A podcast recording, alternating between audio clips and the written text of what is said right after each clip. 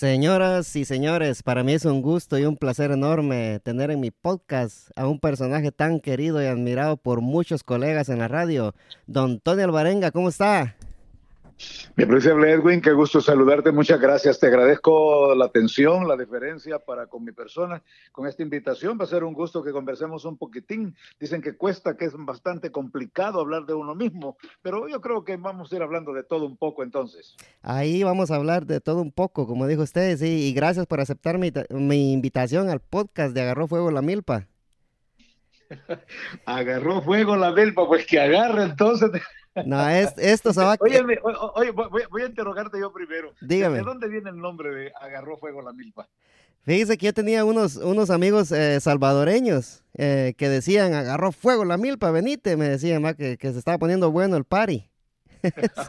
y unos muchachos guatemaltecos también tenían esa, esa, ese dicho, ah, venite, agarró fuego la milpa. Y, ya después. Ah, muy ya, interesante. Ya después muy yo. El nombre, muy importante. Sí. Pues que agarre fuego la milpa conmigo y vamos a ver Sí. qué pasa. Ajá, y después yo, yo les mandaba mensajes ahí, hey, va a agarrar fuego la milpa hoy, les decía yo, que No, interesante, bonito, bonito, bonito origen del nombre de tu programa y se imagina pues que ha de tener muchos seguidores y eso es lo importante, que dentro del medio de la comunicación pues hay- existe este tipo de oportunidades. Pues eh, ya sabes, estoy para servirte con mucho gusto para que conversemos, platiquemos sobre diferentes aspectos, si son relacionados a mi vida, pues vamos a tratar de recordar que a estas alturas como que algo ya se queda por ahí que cuesta a veces recordar, pero, pero intentémosla. sí, vamos a tener una conversación. Yo sé que este, este, esta conversación va a quedar muy, muy buena con usted. Eh, yo, para, para empezar, yo siempre empiezo mi podcast preguntándole, ¿qué le recomendaría usted a, la juventud que viene creciendo y que quiere dedicarse a lo que es la radio y la locución? Mira, ta- tal vez recomendaciones, tal vez no serían, te voy a explicar por qué. Porque la, toda profesión es vocacional. Porque cuando alguien hace algo que no le gusta, nada más porque se lo imponen o porque le gusta y no lo puede desarrollar, es diferente cuando la vocación existe. Porque yo puedo tal vez eh, eh, ser, entre comillas, eh, bueno dentro de mi campo que realizo, y, pero a lo mejor no quería ser eh, locutor, no que a lo mejor yo lo que quería era ser, eh, ponerle tu médico a lo mejor, pero la capacidad económica no existía. Este es por ponerte ejemplo. Pero Sí. eso principalmente cualquier tipo de vocación, cualquier tipo de profesión es vocacional. El que nació para enseñar, pues que se haga profesor, porque allí le va a ir muy bien.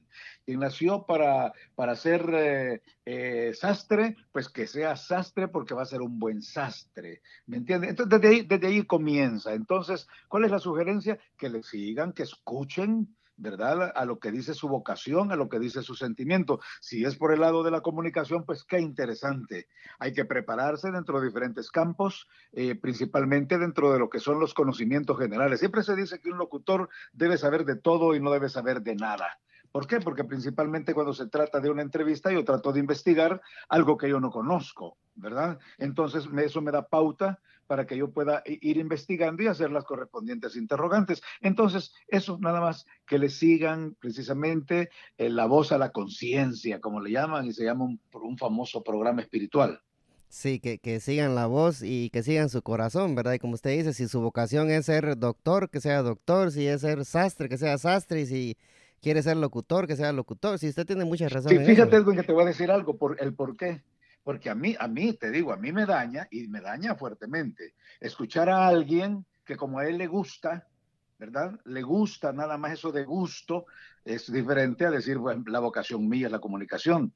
Pero que dice, Sí. ah, no, este, yo, yo soy locutor por hobby. ¿Te imaginas a mí que, que mi profesión la agarran de hobby? Pues verdaderamente te digo, no es, eh, no es precisamente quizá la labor para la cual estaba destinada este personaje o esta persona que habla de esa manera, ¿verdad? Sí, ya, sí, ya porque digan que, que la locución es por hobby, no, eso no, no, no me parece a mí que... No, ninguna profesión. Imagínate que a mí se me ocurre decir, ah, yo soy médico por hobby Sí. y mato un montón de gente ahí. to- diagnosticándole enfermedades que no tiene, ¿verdad? Imagínese usted, bueno, usted tiene, usted tiene gripe, pero lo voy a recetar para la diarrea, porque esto es un hobby para mí. Imagínese usted. sí, porque, porque agarré la medicina por hobby. No, no, no. Sí, sí. todo es vocacional y a mí una vocación, si esa es mi vocación, pues a tratar de prepararme dentro de la línea de la vocación que sea, ¿verdad? Sí, y usted tocó un punto muy bueno ahí, fíjese, eh, don Tony, este, eh, si uno, si uno tiene esa vocación de ser locutor, ¿verdad? Eh, y uno, uno, a uno le gusta eso, ¿verdad? Porque ese es el deseo de uno de llegar, de comunicar y sentarse en un micrófono, en una radio y hablar por primera vez, ¿verdad? Pero si uno dice que lo va a hacer por hobby, para mí los hobbies son como jugar, jugar pelota, como decimos allá, ¿verdad? Jugar básquet, jugar básquetbol, jugar eh, canicas o jugar lo, que sea. O, esa sí es, es un hobby, pero yo creo que esto no es un hobby porque, como usted decía al principio, cuando uno va a hacer una entrevista, uno se rebusca para ver qué, qué encuentra para ir formando la entrevista. Definitivamente, ese, es el principio. El principio vocacional eminentemente. Ya de ahí lo demás, como te digo, pues tiene que ser algo que esté relacionado porque vas a ser el comunicador. ¿Qué es lo que sucede?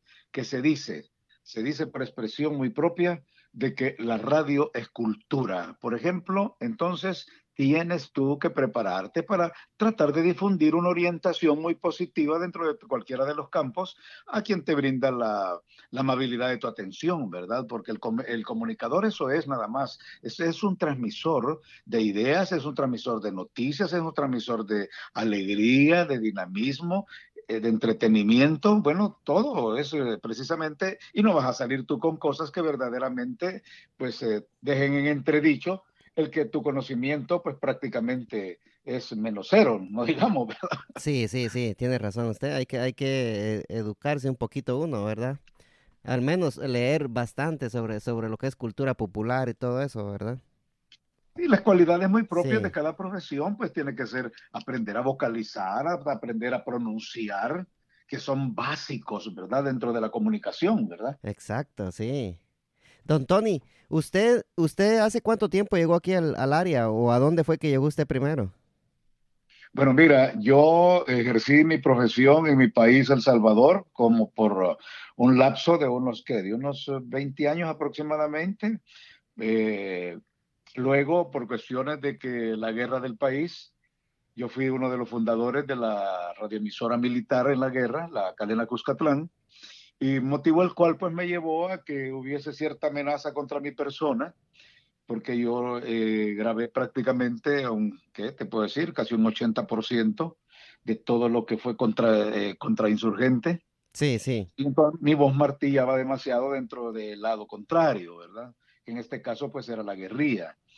Entonces eh, hubo, amenazas por ese sentido y entonces pues preferí mejor salir para no ponerme en riesgo yo y mi familia. Gracias por ponerme yo adelante, pero mi primero dije yo, tengo que ponerme en poco de seguridad y de, de esa manera es que se va originando mi salida del país y gracias a un amigo y hermano, hermano pues dentro del campo de la, no de sangre, pero sí dentro del campo de la profesión. Sí él era director de una radioemisora en Dallas Fort Worth y me ofreció precisamente apoyarme en ese momento y es así como yo salgo directamente para Texas, a la ciudad de Dallas Fort Worth, a trabajar a la emisora La Pantera. Y de ahí en adelante eso ocurrió para diciembre de 1989. La ofensiva final fue en noviembre. Yo me esperé un momentito para hacer los trámites correspondientes y es así como salgo yo de mi país en el mes de diciembre, un 29, 30, un 30 de, de diciembre, para dar la Fort y de ahí hasta hoy día estoy aquí laborando, soy un bendito de Dios, porque durante yo pisé tierra estadounidense, he trabajado en el campo de mi profesión. Bendito sea el Señor, va, y mire que usted vino, se vino un 30 de diciembre prácticamente a comenzar el año acá. Y bendito sea Dios, el primero de enero de 1990 yo ya estaba al aire. Mire que, mire qué bueno. E, eso es, eso es, Dios, Dios obra, ¿verdad? Y sabe quiénes son sus soldados, los verdaderos soldados de él. Y, y usted decía algo muy, muy, que me llamó la atención, ¿verdad? Que usted decía que tenía que ponerse a salvo usted y, y, su familia, ¿verdad? Lógicamente, tú sabes que en esos momentos la situación es difícil, pues, porque eh, en una guerra, la, guerra es, muerte, la guerra es dolor, la guerra es destrucción, pues es todo, ¿verdad? Sí, sí, porque lo que usted decía, ¿verdad? Que gracias por ponerme a mí primero, ¿verdad? Pero yo creo que ahí cuando usted dijo eso tenía, tenía mucha razón, porque era usted el que tenía que ponerse primero a salvo y después ver cómo ayudar a su familia, ¿verdad? Porque si algo le pasaba a usted, ¿verdad? Lógicamente, y como comprenderás, pues en periodo de guerra, pues lógicamente también los ingresos pues ya no iban a ser los mismos laborando solo para una emisora, porque fíjate que yo he tenido también la, grandiosa bendición de nunca trabajar solo para un medio. Yo he trabajado siempre para dos y hasta para tres radios de, de carácter simultáneo, por eso que trabajé en muchas radioemisoras en El Salvador, de las cuales inclusive fui su director.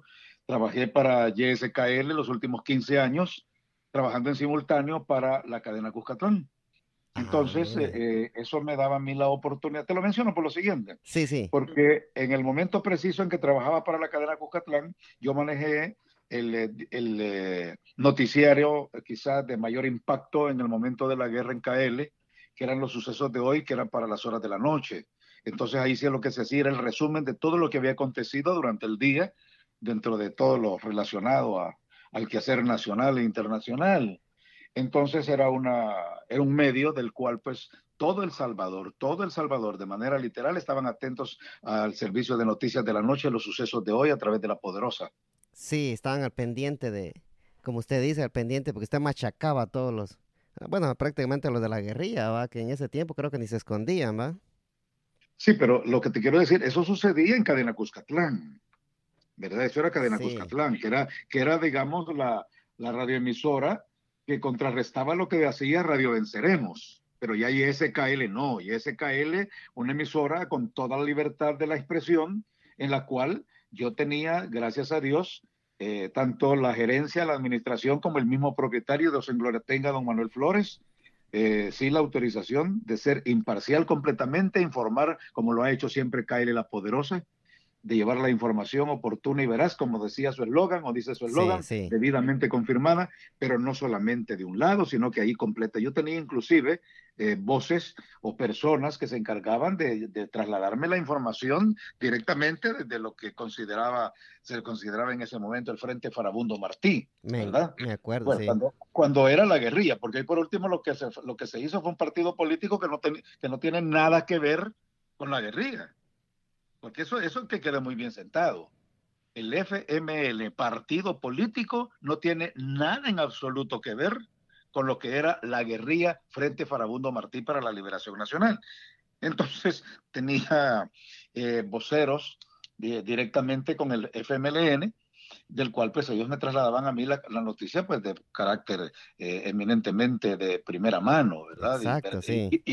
Y, exacta, no rumores, no chambres, no cosas que solo porque se dicen, sino al contrario, eh, tenía inclusive... Tenía una buena fuente. Cuales ¿eh? yo me contactaba como fuente de información. Sí.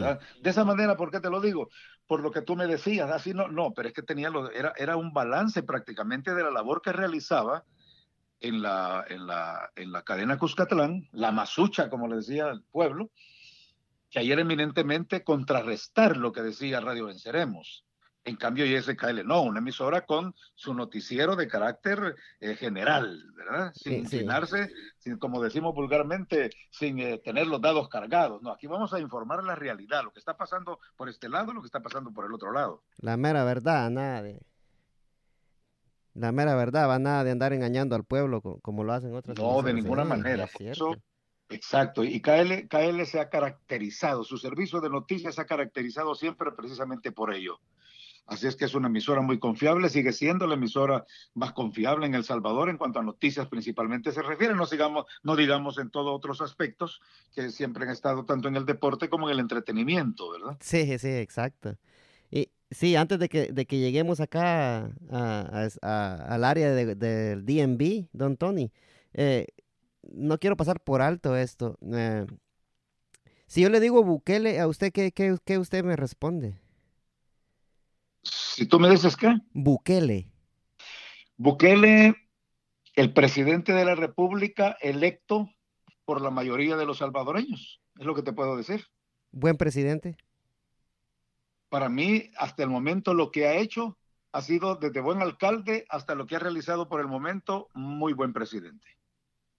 Sí, eh, los mucha gente en Guatemala y unos muchachos hondureños que conozco me han dicho que quisieran que Bukele fuera su presidente. Mira, yo te voy a decir una cosa, yo dentro de mi, dentro de mi campo profesional, yo no tengo inclinaciones por A o B partido. Sí. Tampoco por eh, preferencias por presidenciales, ni mucho menos preferencias ideológicas. Siempre trato de ser imparcial dentro de mi labor eminentemente profesional eh, de la noticia. Y yo te voy a decir una cosa, Edwin, yo soy admirador de aquella persona que trabaja, que labora y que se le ven los resultados. Y a este eh, actual presidente, desde, a mí me comenzó a, a, convencer desde cuando él fue alcalde de Antiguo Cuscatlán. Sí. Porque fíjate que eh, demostró de tener habilidades futuristas, no pensar en el momento, sino a futuro.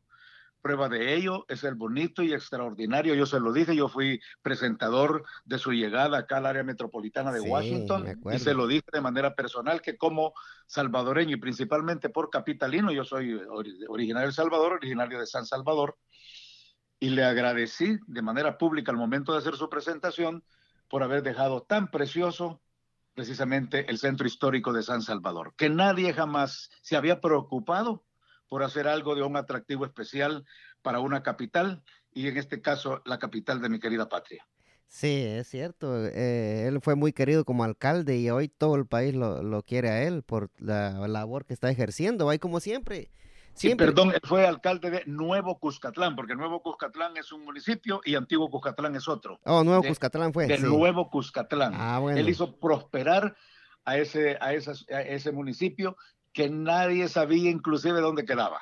Ah, Pero él sí, él, sí, lo puso en el mapa, lo hizo notorio precisamente por ello, porque ahí, ahí dio muestras de cuál era su, su, manera de pensar en beneficio de los demás. A mí me ha convencido, pues, dentro de la labor, del trabajo realizado. Y te digo principalmente, hablando ya de la ciudad capital, de que siendo yo capitalino, pues eh, me he enterado y me he dado cuenta y le he vivido de que nadie, nadie se había puesto a trabajar en beneficio de todos y mucho menos de hacer aparecer una ciudad de mayor atractivo dentro de todos los campos como lo hizo, lo hizo él en su época de alcalde. Entonces, no es que yo sea buquelista, no es que sea que yo sea seguidor de su partido, no es que yo sea ideol con ideología tendiente, con tendenciosa, sino la realidad de lo que ha sucedido. Sí, yo creo que aquí si, si él estuviera haciendo algo malo, pues igual lo diríamos, ¿verdad? No, no, no, lo malo hay que decirlo. Sí, aquí no. Aquí, no, aquí no, eso no, puede esconder.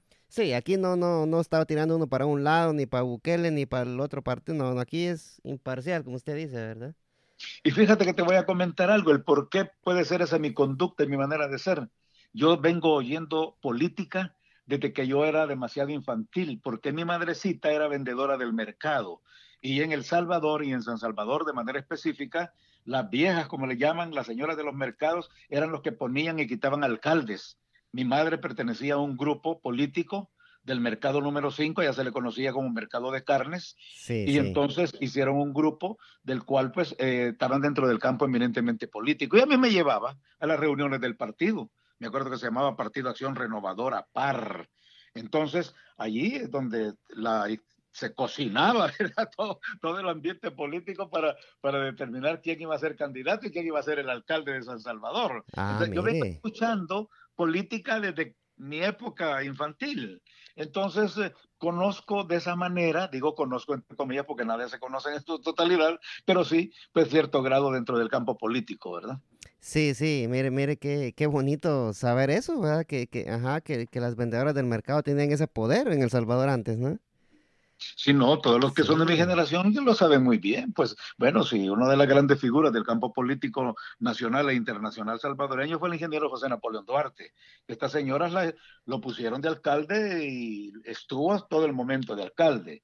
Luego apareció otro candidato que muchos eh, salvadoreños han de recordar y que fue alcalde también de San Salvador, el eh, doctor en, en economía, este, era Gabriel Piloña Araujo, que era también presidenciable. Pero ¿qué fue lo que ocurrió? Que traicionó a la señora de los mercados. Ah. ¿Por qué?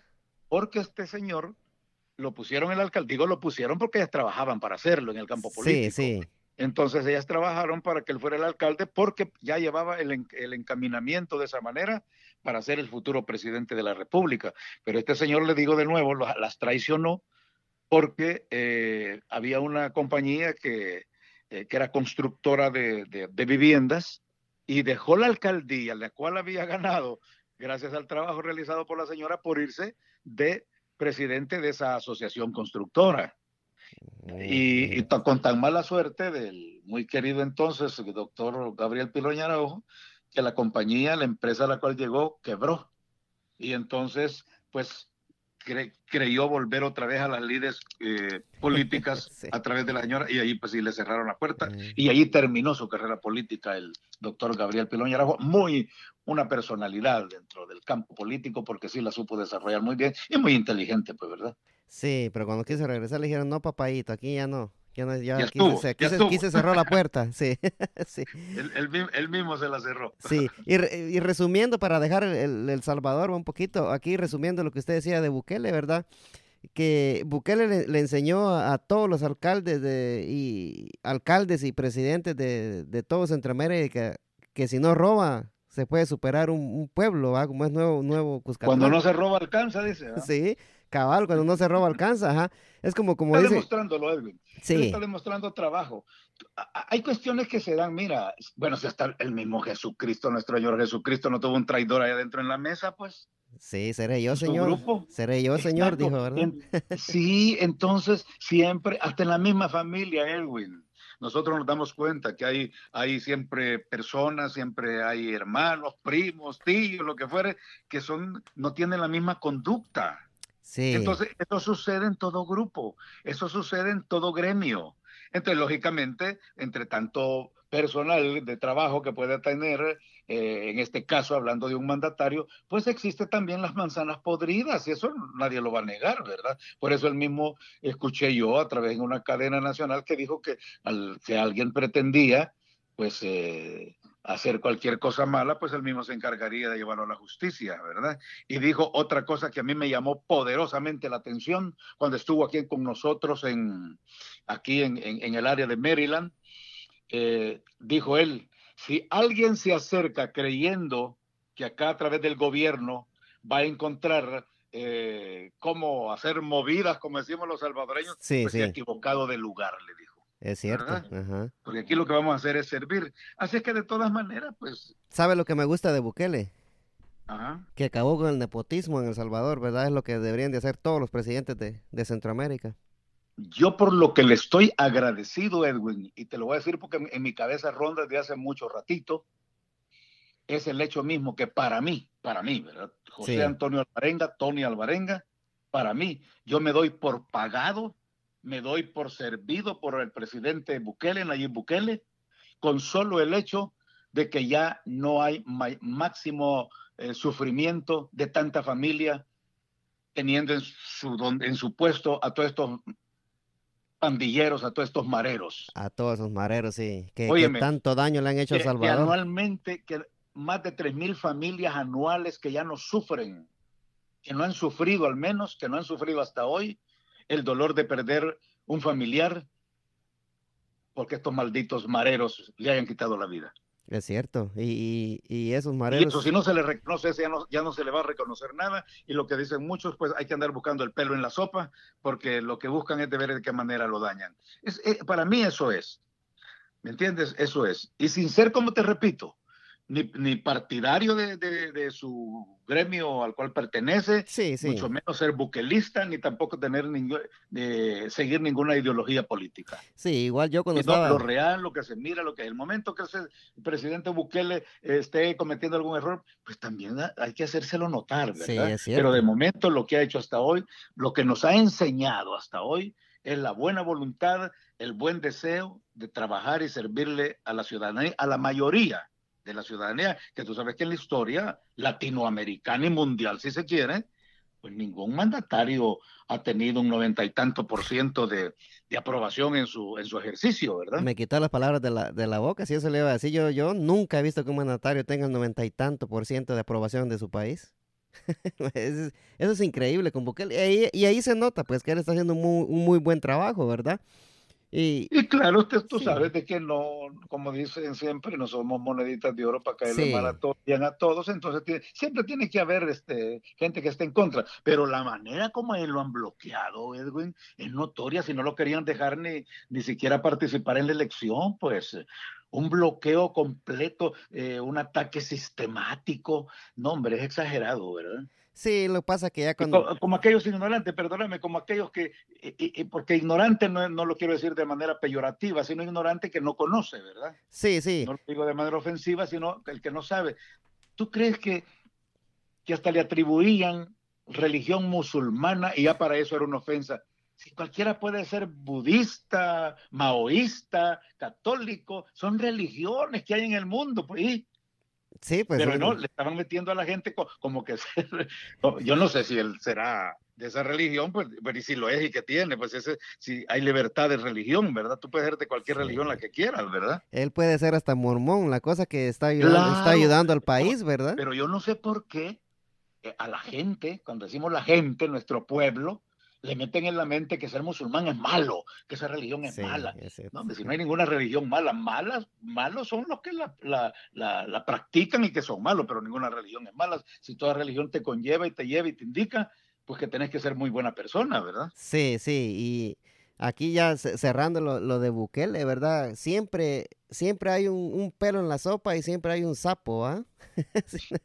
Cualquiera de las dos cosas. Mira, todo aquel, todo aquel que no piensa como eh, si, el que no piensa como yo pienso, para mí es malo. El que no hace las cosas como yo quiero que sean, es malo. No, hombre, no piensan en la libertad que debe de existir, ¿verdad? Sí, eso tiene que ver, tiene que ver libertad de, opinión, libertad de expresión, libertad de todo, pues si no, ¿cómo? Libertad de culto y todas las libertades que la, los mismos derechos, es un derecho humano, papá. Sí, y, y, y qué me alegro que, que Bukele hizo esto con las maras y, y el presidente de, de, Guatemala empezó muy bien, pero ya ahora ya, ya se le están oyendo muchos rumores. Al principio lo empecé eh, alabando y, diciendo el muy buen trabajo que estaba haciendo, pero ya, ya ahorita pues le estoy dando duro también por el, porque, porque se está dejando. Hay que tener mucho cuidado. Mira, hay que tener mucho cuidado en eso. ¿Por qué? Te voy a explicar por qué.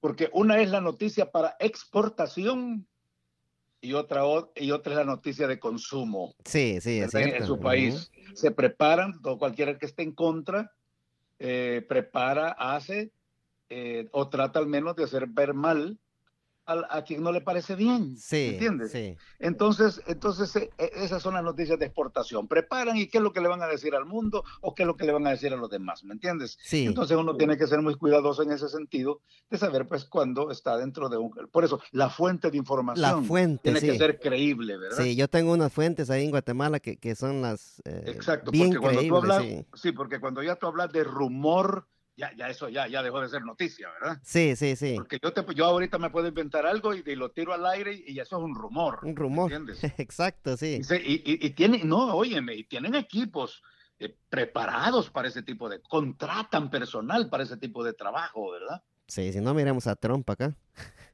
No, tiene que ser.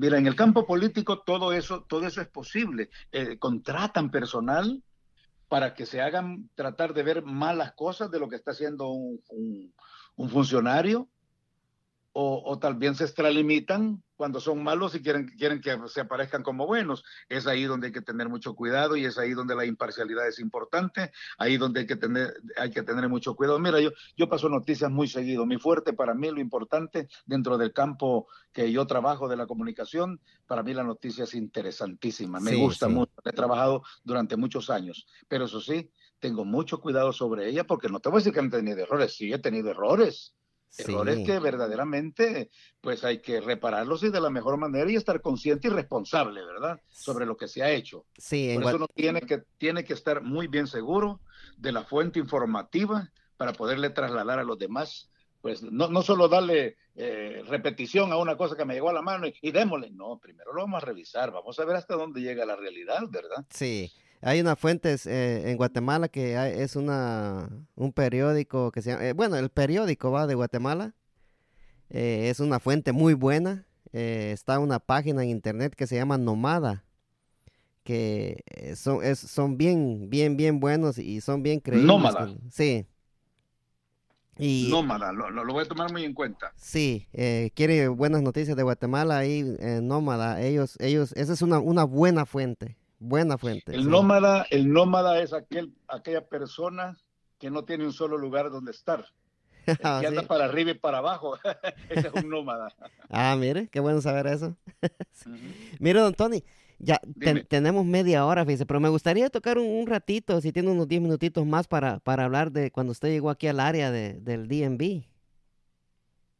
No, claro, con mucho gusto, Edwin, con mucho gusto. No, yo al principio te dije tal vez una media hora, pero es que tal como platicábamos cuando uno ya está en el desarrollo de lo que tiene que hacer cuando siente los minutos ya pasaron. Sí, mire, como si nada, se fue media hora.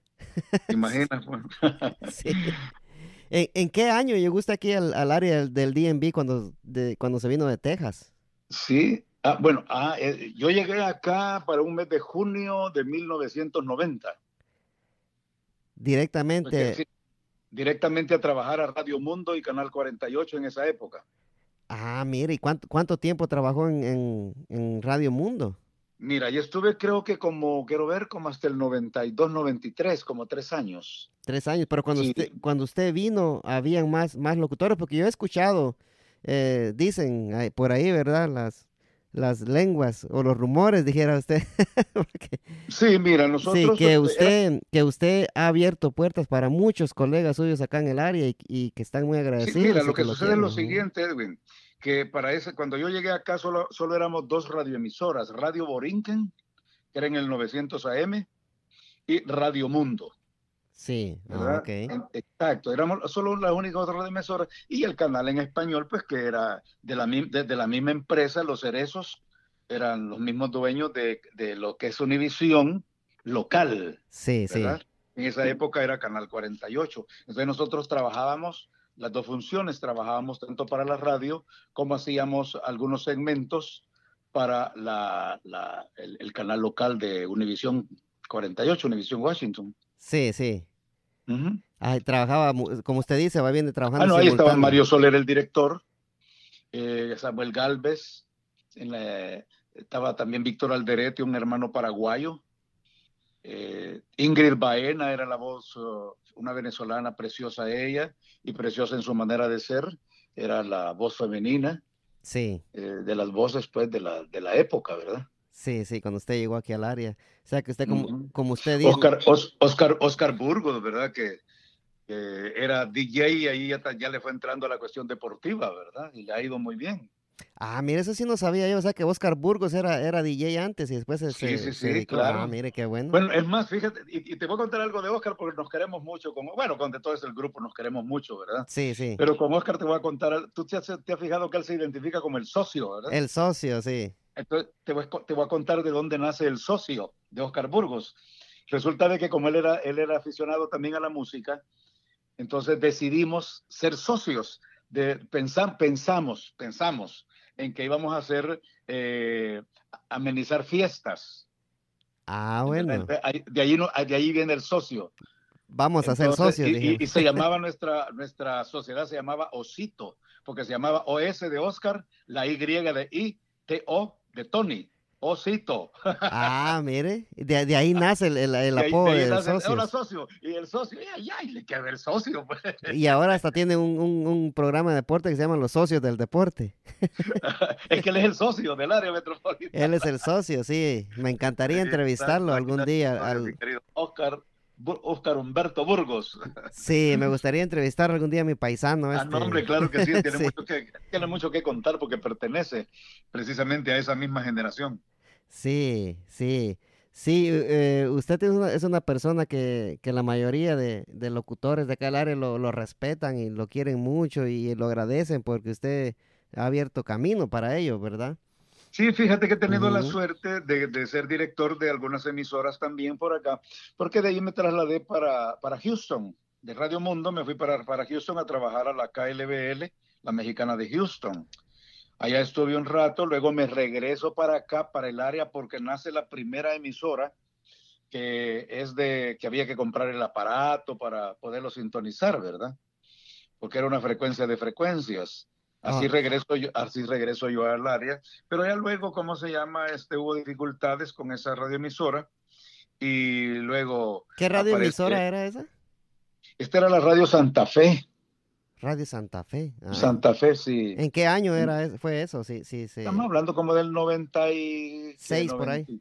Por ahí, 94, creo yo, porque, Ah, bueno. porque en, en Houston pues es- fue poco el tiempo que estuve, porque llegó uno de los socios de, de, esa, de esa idea, de ese proyecto, y me la llegó a plantear allá a Houston y me pareció interesante.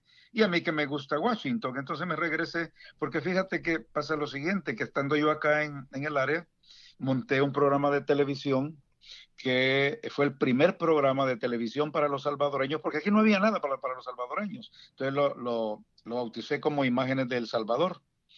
Entonces duró 14 años, lo tuve al aire en Telemundo. Ah, wow. Exacto, sí. Entonces, eh, ahí lo manejamos, lo estuvimos. Entonces, yo, yo fui a trabajar a diferentes radioemisoras en otros estados, pero siempre mi, mi, mi punto de referencia era Washington, porque aquí tenía una oficina de publicidad. Esta era su sede, pero usted, ¿usted dónde vivía usted?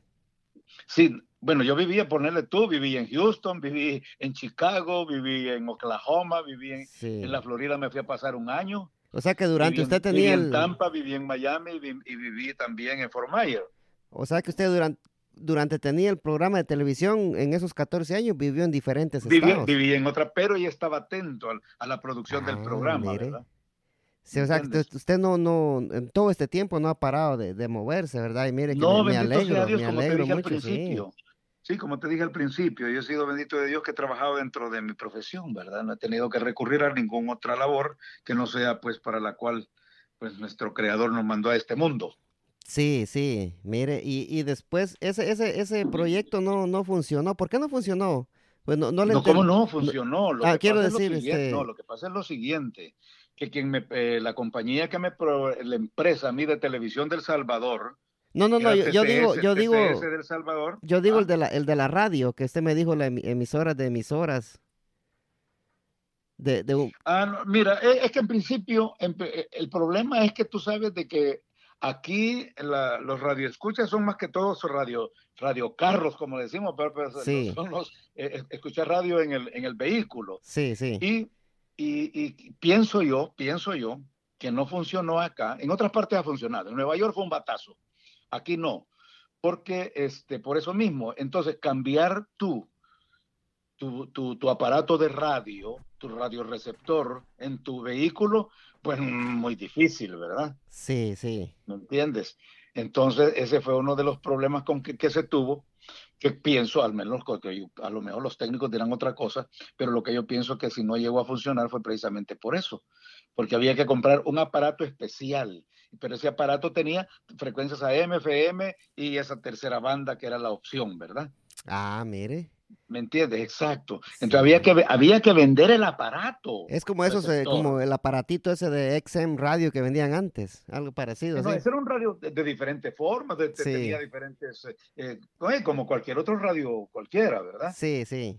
Exacto, entonces esos, había una empresa que se encargaba de montarle ese, esa, esa frecuencia, porque esa es como, es otra banda, ¿verdad? Otra banda, sí, sí. Exacto. Ah, mire. Entonces ya, ya eso ya es más complicado y a- a- ahí, nace precisamente esa, la idea acá en el área, porque eso venía de otra parte, pues. Sí. Mira, eso funciona, Edwin, eso funciona muy bien para, para etnias, como digamos los, eh, para decirte algo, los chinos, por decirte. Sí, sí. Entonces vienen los chinos, montan su emisora y ellos compran su receptor y ese es su radio.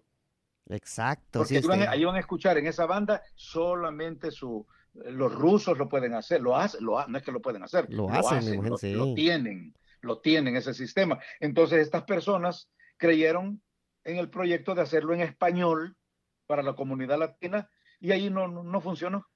Sí, sí, porque No, eh, habían, habían radios en español. ¿Quién iba a Claro, querer claro, gastar, exacto. gastar en una Pero fíjate que también sí? sucede que en Nueva York hay- siempre había radio en español y ese sistema funcionó, fíjate. Ah, y, bueno, de, sí. y, de- y de allí, y de allí se pretendió que iba a funcionar acá, pero no, aquí fue otra cosa. Quizás la publicidad no fue la misma que le hicieron en New York a la que le hicieron acá. Sí, no, por lo que te comento, ya el, cambiar de radio para comenzar en el carro, en el automóvil, ya eso es muy difícil. Sí, sí. Un vehículo con un buen radio que le van a poner otro radio. No, sí, ¿cómo, verdad? Más, más, sí. sí. Entonces... Y andar, con, y andar con un aparato adicional solo para eso tampoco, ¿verdad? Sí, usted tiene mucha razón cuando dice que los rusos, los chinos...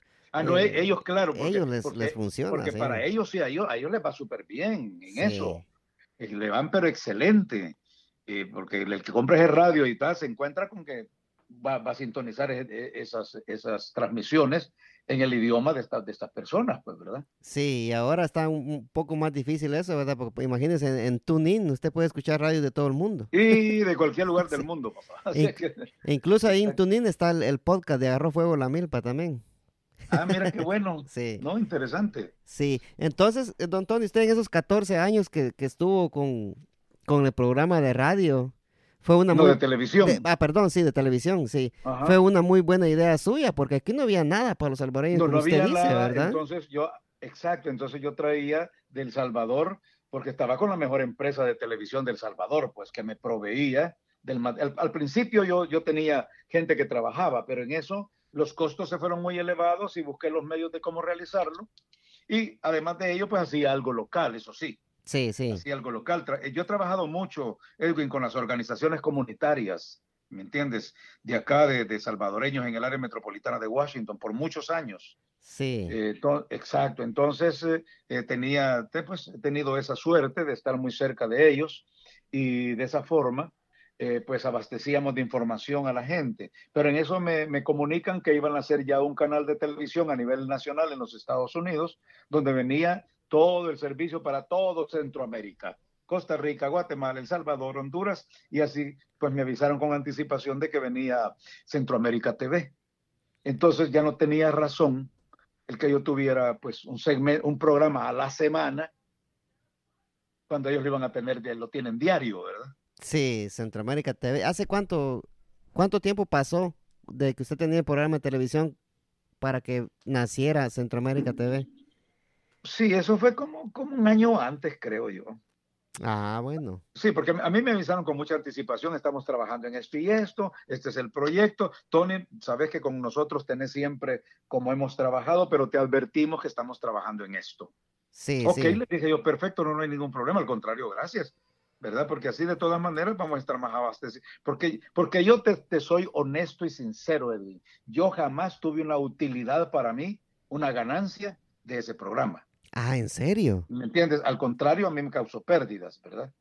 Pero, lo, pero lo hice con toda satisfacción, mi querido Edwin, porque eso... sabía que era para la comunidad salvadoreña de manera específica, porque era para los salvadoreños para los hermanos latinos, lógico, para que conocieran un poquitín más mi país, ¿verdad? Sí, o sea, sí, eso lo hacía usted con amor, ¿verdad? Por, por su país. Claro, sí. Definitivamente. Increíble, pero cierto. ¿Sabes tú que una cosa? Cuando, cuando Tony, y, comenzamos con Tony Guzmán, igualito, y él, se quedó haciendo su programa Variedades de Washington. Y, y, prácticamente en, ese, en ese mismo periodo nacimos los dos. Ah, bueno. Con los programas, ah, exacto. Lo, que pasa es que el mío tuvo, le cambié en varias oportunidades, le cambié el nombre, ¿verdad? Y los últimos años sí ya fue Imágenes del Salvador, que es lo que, si los recuerdan, pues lo han de recordar con ese nombre porque fue el último nombre que tuvo. Sí, sí. O sea que usted prácticamente los auspicios que tenía salía para ir pagando lo que eran las... Sí, para pagar los costos del para pagar los costos del programa, sí. o sea que la gente que vieron este programa este, deben de estar bien agradecidas, va, con usted por traerles un poquito de su tierra, ¿verdad? Y, que fue con mucho esfuerzo suyo, ¿verdad? Ya que usted no, no estaba ganando nada, más perdió, más que todo, ¿verdad? sí. Pues mira, fíjate que, mira, es ahí donde funciona lo, lo con lo que iniciamos nuestra conversación. la vocación. La vocación es importante. Sí. Es importante. Entonces, eso, pues lo hace a uno pues, ver de qué forma, pues, y más que todo servicio, ¿verdad? Para, sí, sí. para nuestra gente en, esta, en este caso que nos ocupa, pues la comunidad salvadoreña. Es como yo acá no, no gano nada.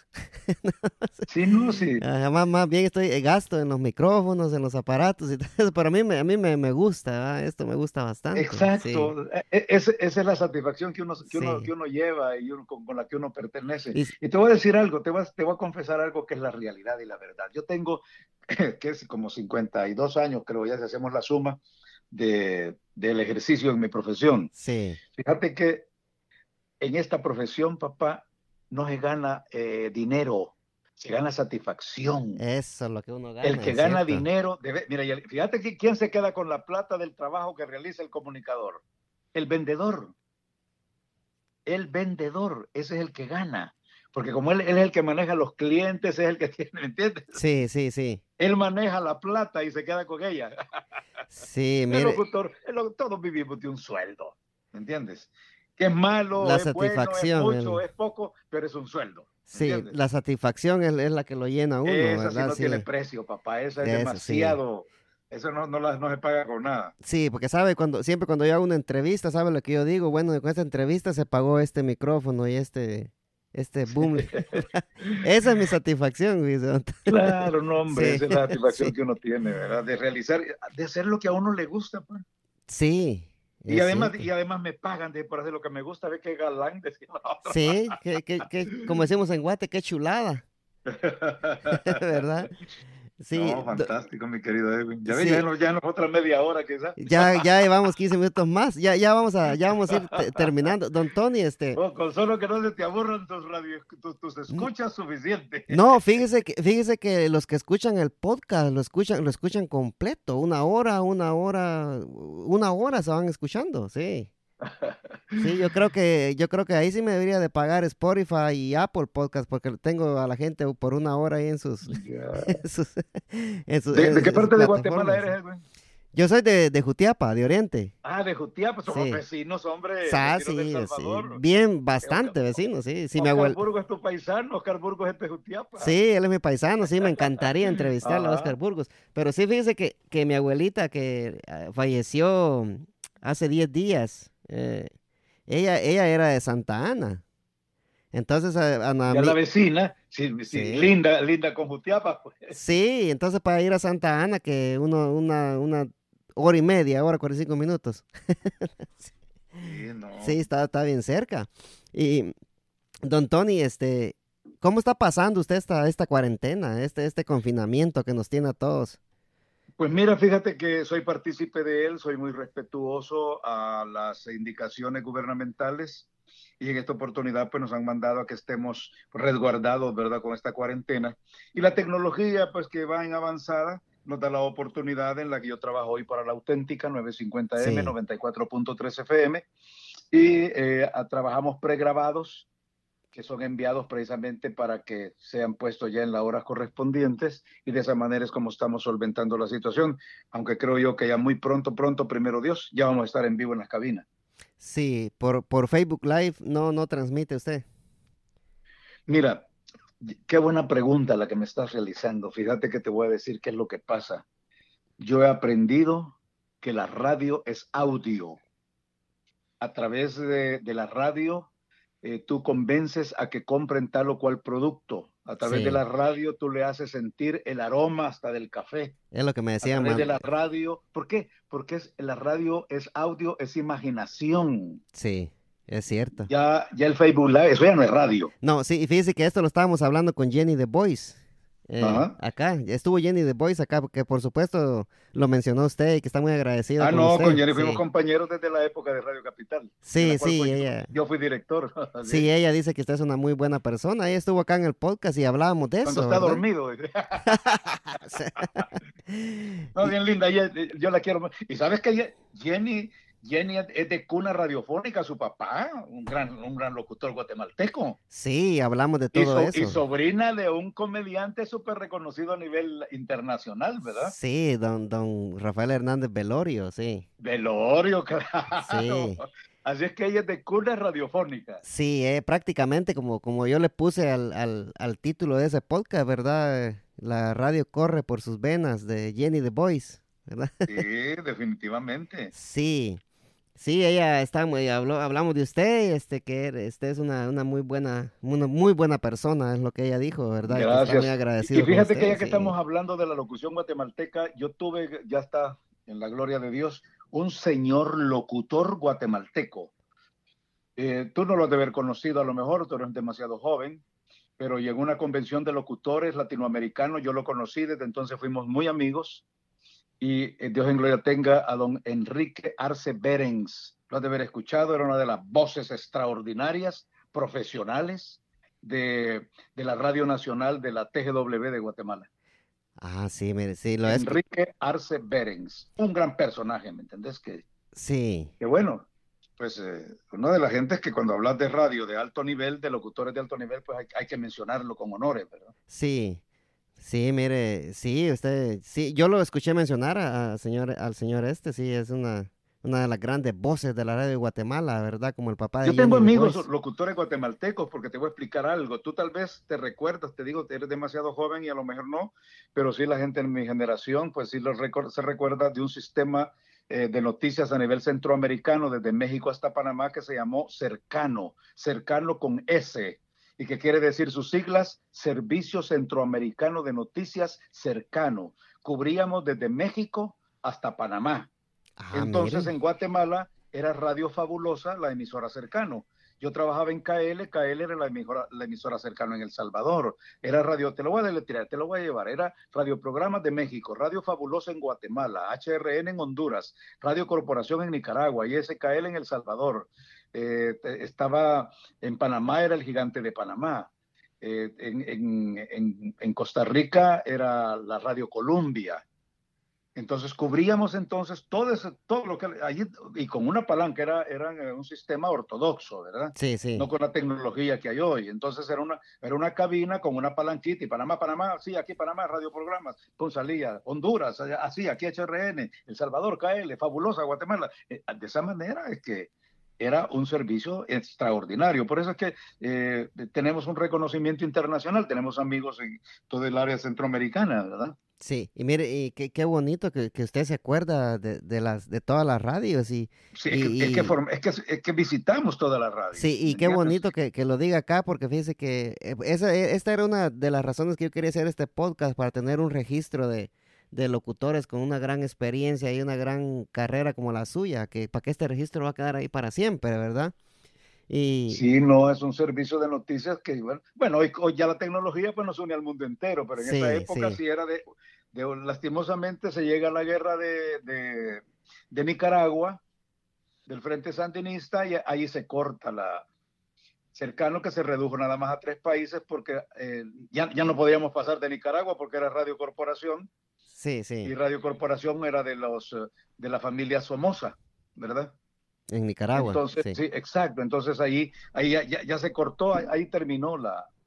Seguimos, claro que La- seguimos como cercanos, Sí, sí. pero ya prá- prácticamente éramos nada más el triángulo, famoso triángulo norte. El Triángulo Norte. Honduras, sí. Guatemala y El Salvador. Sí, sí, el Triángulo Norte que tanto despreciaba el, presidente Trump. Sí, regresando, regresando a, a la radio y me gustó mucho lo que usted dijo, ¿verdad? De que la radio es radio, ¿verdad? Y si es con video ya no es radio. Sí, Entonces, no, no, ya, ya, ya es otra cosa. sí, Menos entonces, radio, ¿verdad? sí, menos radio, sí, exacto, sí, Es que entonces, radio, te- por eso te digo, radio, radio, la radio es audio, la radio es imaginación. Mira, ahí te pueden, se imaginan que el locutor es gordo, que es flaco, que es bonito, que es feo, que es peludo, que es pelón, bueno, de todo, ¿verdad? sí, y eso, y eso era si- lo Si que, recuerdas tú, la- las radionovelas, las radionovelas. a eso iba, mire, que yo le estaba diciendo Uh, que, allí se imaginaban Sí. personaje, ¿verdad? que en Guatemala yo todavía eh, logré escuchar las radionovelas y eso estábamos hablando con Jenny de Voice, que le digo yo, ¿será que se pueden hacer radionovelas en este tiempo? ¿Qué cree usted, don Tony? ¿Usted cree que, que puedan hacerse radionovelas en este tiempo o, cree usted que la, la cosa de que tienes que salir al aire en cinco minutos y no, no te puedes pasar? ¿Usted cree que podemos regresar a las radionovelas en este tiempo donde el tiempo vale oro? Más que antes, creo yo. Mira, ¿cómo se llama? Claro que sí, ¿por qué no? Pues es que, sí- es que mira, la radio en sí, eso e, es, es lo básico y eso jamás va, jamás va a fallecer, Sí, jamás va a desaparecer. Mira, hubo un atentado, fíjate que hubo un atentado con la, con la desaparición de la radio. ¿Qué le salvó a la radio? Le salvó el transistor.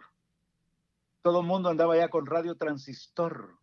¿Te recuerdas? ah, sí, sí, es cierto. Entonces, exacto, ya, ya mira el que andaba ya en cualquier trabajo, ya andaba cargando su radio transistor, se pusieron de moda. Sí, sí. ¿verdad? A los Cuando estadios. Exacto, cuando se pretendió que la radio no sé qué iba a tener bajón por la televisión, ¿verdad? que la televisión iba a hacer desaparecer la radio. No, hombre, eso jamás, hombre, jamás. No, eso no Ni la pasar, tecnología sí. misma la va a hacer desaparecer. Lo que hace es mejorarla. Sí, no. hoy, estamos, hoy estamos mejorados, pues. A mí me encantaría de que, de que alguien hiciera radionovelas aquí en el área. Yo, yo creo que, que la pegarían acá, ¿verdad? Pero Exacto, pero ya, pero ya va acompañado con la visión, sí. ¿verdad? Es lo que, es lo que pasa.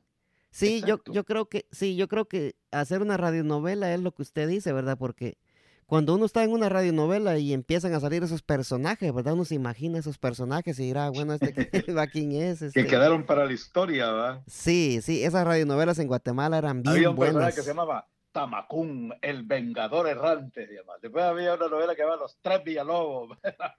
Sí. Jackie el Pecoso, había otra. El derecho de nacer, el derecho de nacer, que es una gran película de la historia eh, de la, de la, del, del cine, Sí, sí. de la, de la época de- de- del cine en blanco y negro, pero fue radionovela primero, pues. Ah, bueno, o sea que las radionovelas tuvieron su auge en El Salvador también Uy, bastante. bárbaro, sí. Ah, Mira, qué fíjate que yo me- bonito. Yo, yo, yo me recuerdo que todos en casa, en casa cenábamos precisamente a la hora de las novelas, porque se prendía el radio y escuchar la novela y a cenar. Sí, sí, Ahí estaba, ¿o no? Ya. sí. Antes, cuando, cu- an- antes pues, cuando, la, cuando se era muy familiar, ¿va? Hoy no, hoy la familia ya ni, ni cenan ni almuerzan juntos, ¿va? No, ya no. Hay los niños por allá en la tablet y uno comiendo solo. Sí. Agarran su tablet y se van para su cuarto, ¿va? Sí, fíjese, fíjese, don Tony, ya, ya para ir terminando, fíjese que en el 2015, a mí me gusta escuchar la red deportiva de Guatemala. Ajá. En el 2015 ellos pasaban radionovelas todavía. Claro, sí. Y yo me las vivía, esas que forma parte de radionovelas. la historia de la radiodifusión. Sí, yo me vivía esas radionovelas porque yo me acuerdo que el programa de ellos empezaba a las 6 de la mañana, hora de aquí de, del área, ¿verdad? Eh, como las 5 de la mañana, hora de Guatemala. ¿ah? ya. Y empezaban con la radionovela a las 6 de la mañana. Yo tenía que estar en el carro a las 6 en punto para no perderme la novela. Ahí te, acom- ahí te acompañaba en el camino. Sí, y, y de repente desaparecieron las novelas. Ya, ya, no, ya no las volvieron a pasar y, y es triste, ¿verdad? Lo que hablábamos con Jenny, que yo le, digo- le, pregunto a le preguntaba yo a Jenny, ¿va? Que, que si ella cree que la- las radionovelas puedan regresar algún día, ¿va? Y ella me estaba diciendo que, que se- tal vez, pero será difícil, dice, ¿va? Pero eh, yo espero que alguien, alguien las, las traiga de regreso. Sí, pues ya son cuestiones nada más de que para recordar, ¿verdad? Porque hoy, hoy sí ya por la, la- la tecnología misma, ¿verdad? Lo, le, le da la oportunidad a que ya se puede hacer ya to- todo en Facebook Live, ¿verdad? Todo Facebook Live, usted dijo la verdad. Sí. Sí. Don Tony, muchas gracias. Yo, yo creo que aquí no, aquí no tocamos ni, ni siquiera el, el, el 10% de, su carrera. De todo lo que podemos hablar, mi querido. No, Sí. otra oportunidad, ya sabes, hombre, con mucho gusto. Sí, yo de una vez quiero dejarle la invitación ya para que tal, de aquí tal vez en unos, ¿qué le dijera yo? Unos cuatro meses o unos cinco meses de, de volver, volverlo a tener acá de invitado al podcast para seguir hablando y continuar esta... esta Y le, le damos fuego a la milpa, papá. Ah, que agarre fuego, sí. Mire que, que me gustó mucho esta charla con usted. Yo, yo sé que los, a los oyentes de, del podcast les va a gustar también esto, ¿verdad? Y, y, eh, y Bueno. espero que, que se la disfruten y, y que sigan escuchando todas las demás entrevistas que están en el podcast, ya que hay muy buenas entrevistas, muy buenas historias. Eh, esta con Don Tony quedó, yo creo que es una de mis favoritas hasta el momento. Muchas gracias, mi apreciable Edwin, de veras, de todo corazón te digo, me satisface sobremanera esta grandiosa oportunidad de comunicación que, con la que estoy compartiendo contigo y con toda la gente que, que ve entonces tu trabajo a través de la tecnología y en esta plataforma. Eh, tengan la seguridad que todo mi cariño, toda mi manera de trabajar siempre, pues lo hago de todo corazón y que Dios los bendiga mucho y ojalá tengamos esa oportunidad y ya y ojalá que el coronavirus pues se retire ya pronto para que volvamos a la normalidad y que todos seamos felices, ¿verdad? Sí, ni, ni hablamos mucho del coronavirus, ¿verdad? Que hay mucho que hablar, pero... No, no, no, ¿para Sí. qué? Para que se para- vaya. que vaya. que vaya mejor, ¿verdad? Sí, es cierto. Don, don Tony, como, como yo siempre me despido, con la bendición de Dios Padre Todopoderoso y Eterno, venimos duro, don Tony, y muchas gracias por estar aquí en el podcast. Amén. Un saludo también una vez más para todos y hasta una nueva oportunidad. ¡Fuego!